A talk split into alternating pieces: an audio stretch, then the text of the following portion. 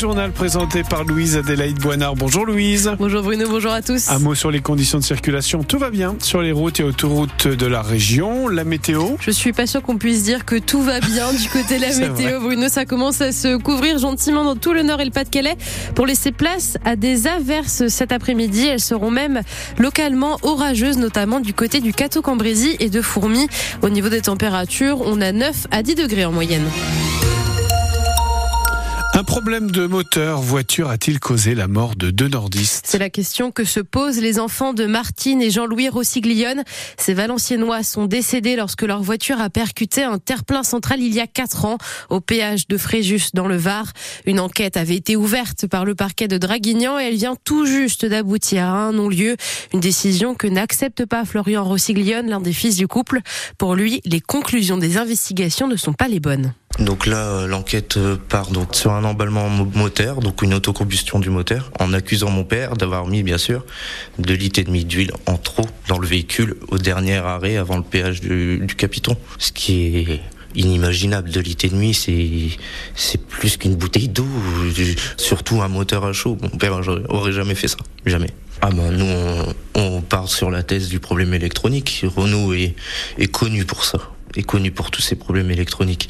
Donc, euh, et on sait que des gens en France ont déjà vécu ça. On a déjà vu des vidéos, on a déjà eu des, des reportages de tout ça. Mais euh, sur le non-lieu, ça reste mon père qui a remis trop d'huile et qui a causé la mort de trois personnes. Donc, on va lancer appel et on va faire, on ira jusqu'au bout. On cherche vraiment à ce que la vérité ressorte. On lâchera rien. On veut la vérité. Florian Rossiglignol, ses frères et sœurs ont créé un groupe Facebook pour tenter de fédérer autour de l'histoire de leurs parents.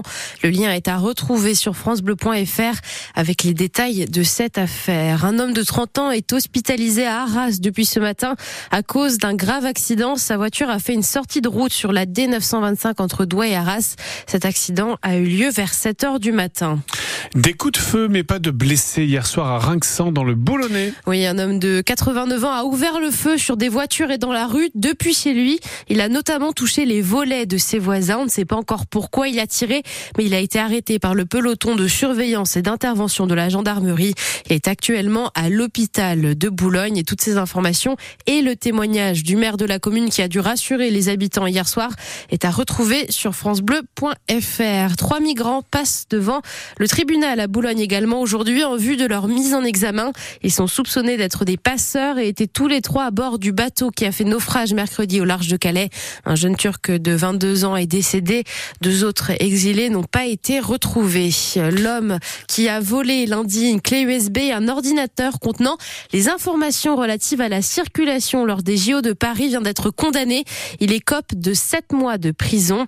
La clé USB et l'ordinateur n'ont en revanche pas été retrouvés. C'est le moment de décrocher une victoire en extérieur pour le LOSC. oui, puisque les footballeurs lillois sont maudits cette saison en extérieur, comme la semaine dernière à Toulouse où ils ont perdu 3 à 1 alors qu'ils menaient 1 à 0 à la pause. Aujourd'hui, les Lillois, 5e de Ligue 1, affrontent Reims, le 8e. Paolo Fonseca, l'entraîneur lillois, pourrait effectuer des changements dans son 11 de départ. Il avait surpris la semaine dernière en titularisant le jeune Islandais Haraldsson qui a connu des premiers mois compliqués en Ligue 1, mais il semble avoir retrouvé le sourire, Sylvain Charlet. Après avoir débuté en août dernier les trois premiers matchs de Ligue 1, Akon Haraldsson avait disparu du 11 de départ de Paolo Fonseca. Dimanche dernier, il a enfin retrouvé un statut de titulaire, obligeant Yazici et Kabela à prendre place sur le banc. Le jeune Islandais a aussi profité de l'absence sur suspension d'André, qui a obligé Angel Gomez à jouer un cran plus bas sur le terrain. Et Haraldsson a profité de cette opportunité pour inscrire son premier but en Ligue 1.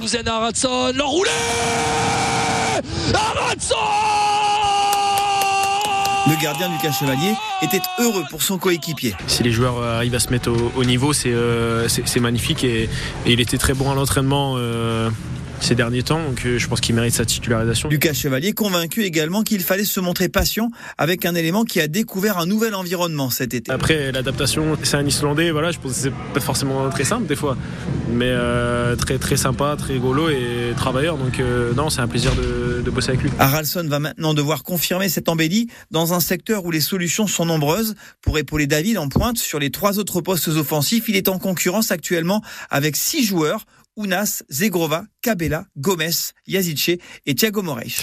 LOSC Reims, c'est à 17h ce soir, mais on vous fait vivre l'avant-match dès 16h30 sur France Bleu. Et puis la soirée se foot se prolongera jusqu'à 20h. Et demain, pour cette 24e journée de Ligue 1 toujours, Lens sera à Lyon. Lens qui, Lens qui a 36 points au classement et Lyon 28. Enfin, du côté de la Ligue 2, Valenciennes est à Auxerre pour cette 27e journée. Dunkerque reçoit Concarneau.